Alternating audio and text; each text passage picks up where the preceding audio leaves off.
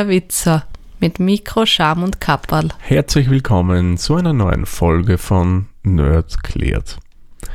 In der heutigen Folge wollen wir uns mal eine App genauer anschauen, die in letzter Zeit immer wieder in den Medien präsent war.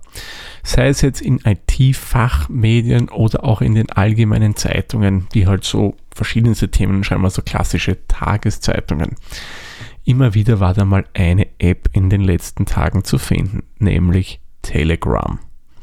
Und da habe ich mir gedacht, einige von euch werden vielleicht nicht wissen, was versteckt sich denn hinter Telegram oder einige benutzen es vielleicht und wissen nicht, wie das so genau funktioniert. Und darum habe ich mir gedacht, machen wir doch einmal eine Folge zum Thema Telegram und schauen uns das Ganze ein bisschen genauer an.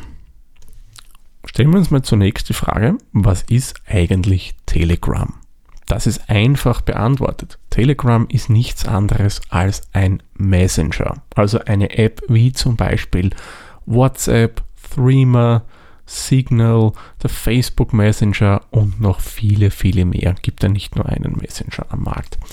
Sprich, das ist ein Programm, mit dem man sich Text, Bilder und Videos und natürlich auch Sprachnachrichten über das Internet schicken kann.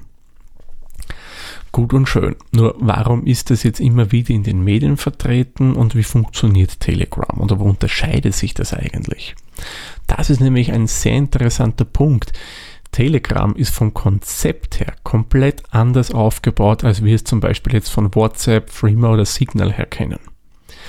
Denn die drei zuletzt genannten Messenger, die kommunizieren wirklich von Endgerät zu Endgerät und sind dabei auch noch end-to-end -end verschlüsselt. Das heißt, Dritte wie zum Beispiel der Betreiber, der kann eure Nachrichten, die ihr austauscht, bei den drei genannten Apps nicht mitlesen, weil die eben eine Ende-zu-Ende-Verschlüsselung haben.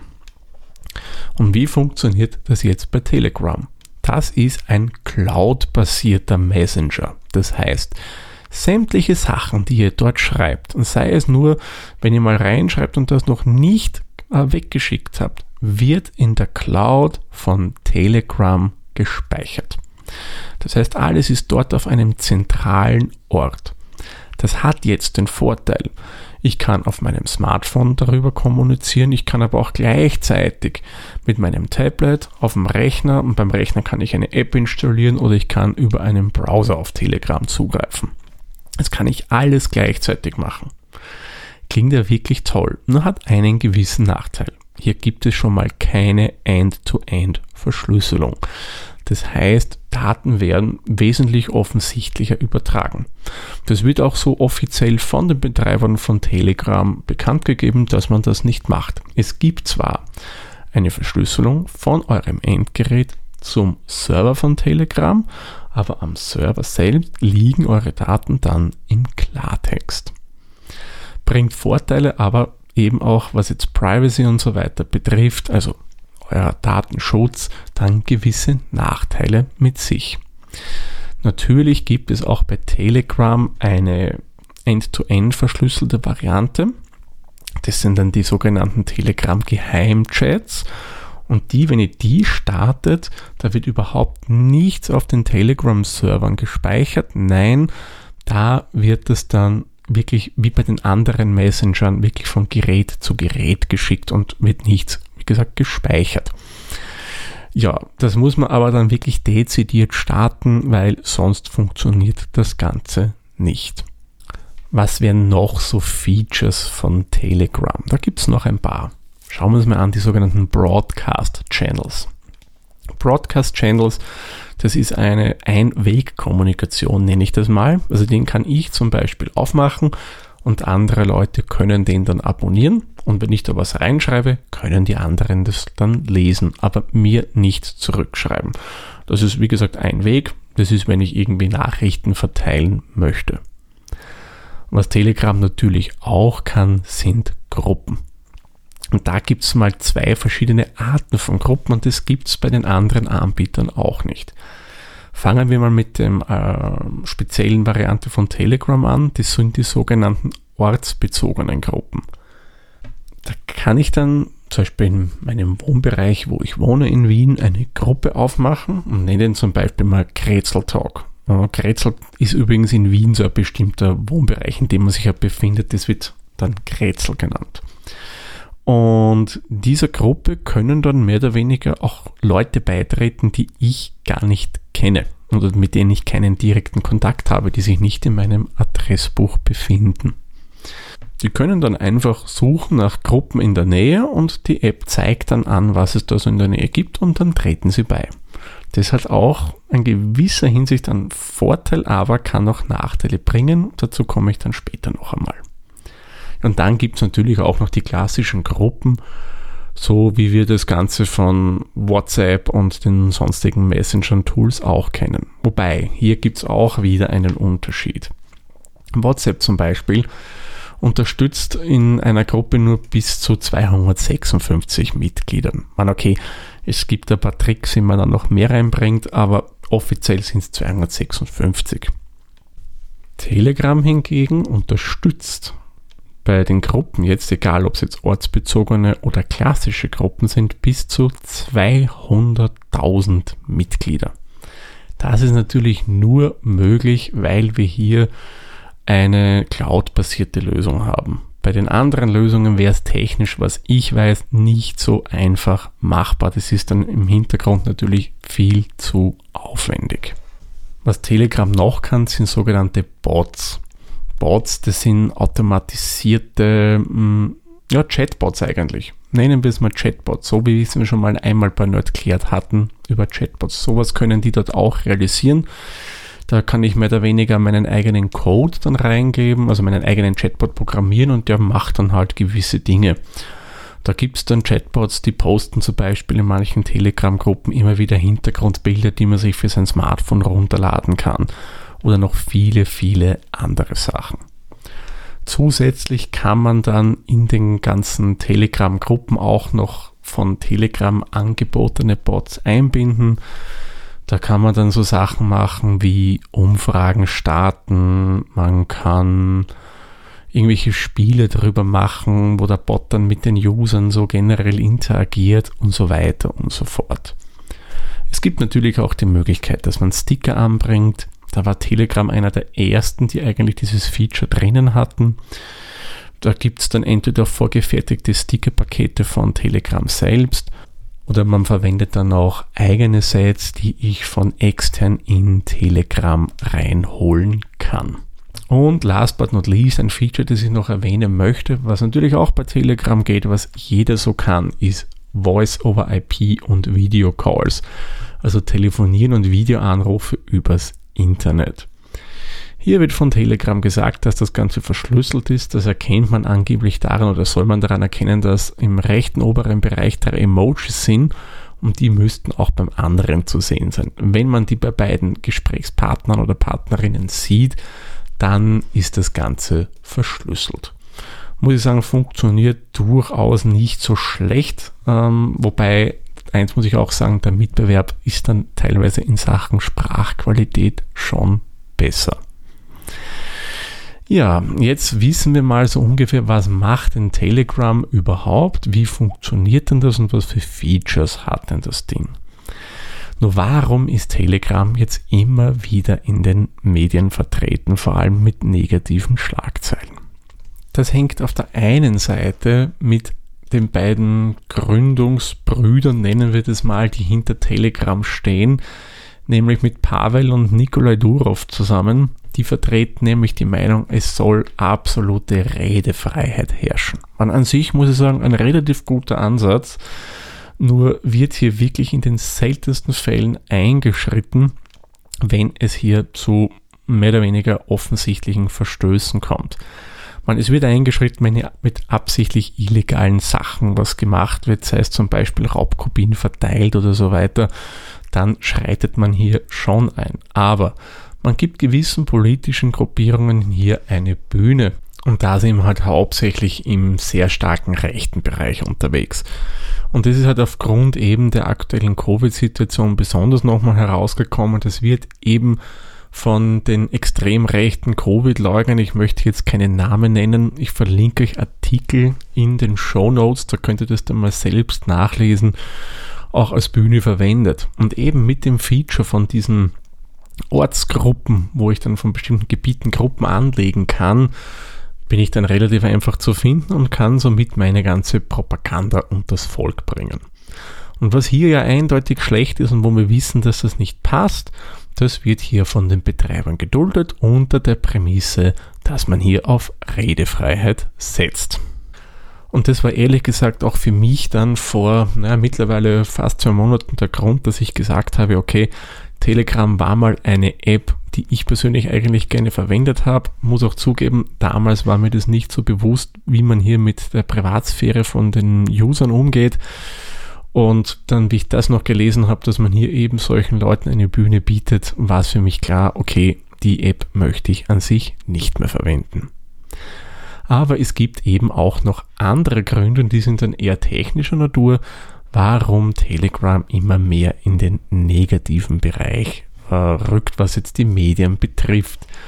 Ich habe euch auf der einen Seite erzählt, es wird ja von zwei Russen betrieben, von zwei Brüdern. Die haben das ganze System vor vielen, vielen Jahren entwickelt und die bezeichnen sich selbst ja als so eine Art digitale Nomaden, die eben Verfechter der Redefreiheit sind und generell frei von Gedankengut und so weiter und so fort.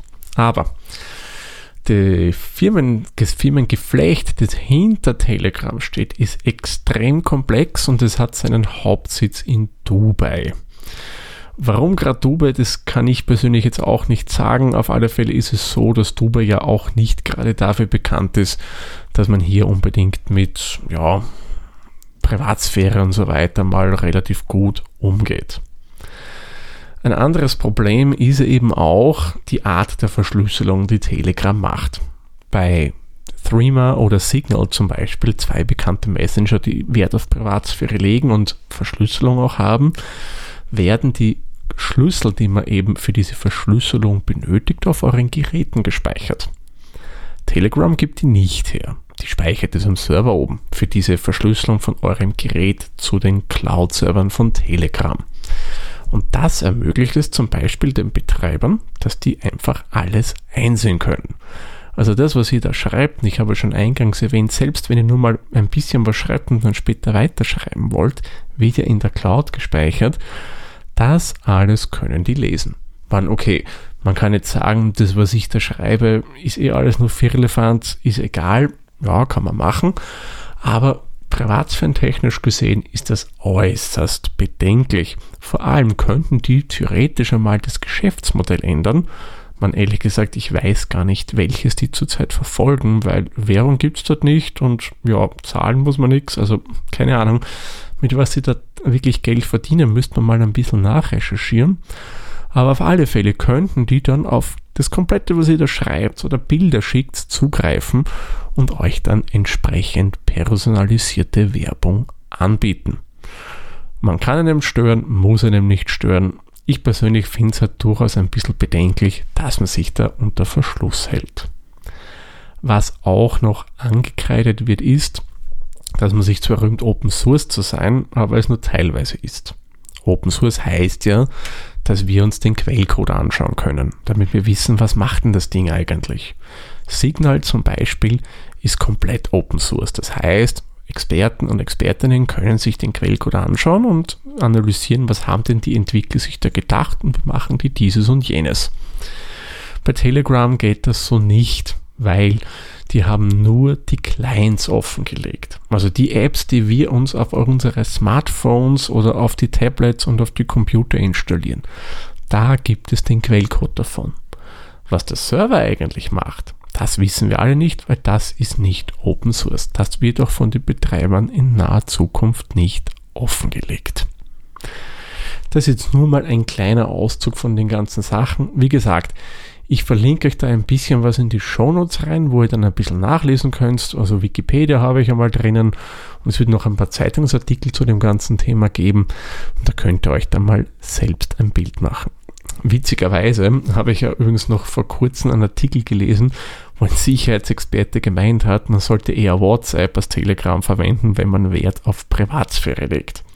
Und das heißt was, weil WhatsApp, wie wir ja wissen, gehört mittlerweile Facebook und ja, die sind ja sowieso an unseren Daten interessiert. Klar, ist ja denen ein Geschäftsmodell.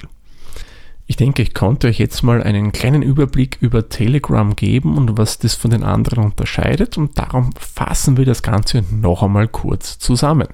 Telegram ist ein Cloud-basierter Messenger, also ein, eine App, ein Tool, mit dem man sich Nachrichten, Sprachnachrichten, Bilder und Videos übers Internet schicken kann. Es ist im Gegensatz, wie ich schon erwähnt habe, cloud-basiert. Das heißt, alles wird auf einem Server zentral gespeichert und es gibt somit keine End-to-End-Verschlüsselung bei den ganzen Sachen. Hat halt den Vorteil dann, dass ich über mehrere Geräte hinweg mit dem Tool arbeiten kann und das auch noch gleichzeitig. Hat aber eben auch gewisse Nachteile, wie so gut wie keine Privatsphäre etc. etc. Ja, sollte es von eurer Seite aus eventuell noch Fragen zu Telegram geben, könnt ihr entweder in den Show Notes nachlesen, aber auch gerne mir was schicken und ich beantworte euch das dann mal gerne.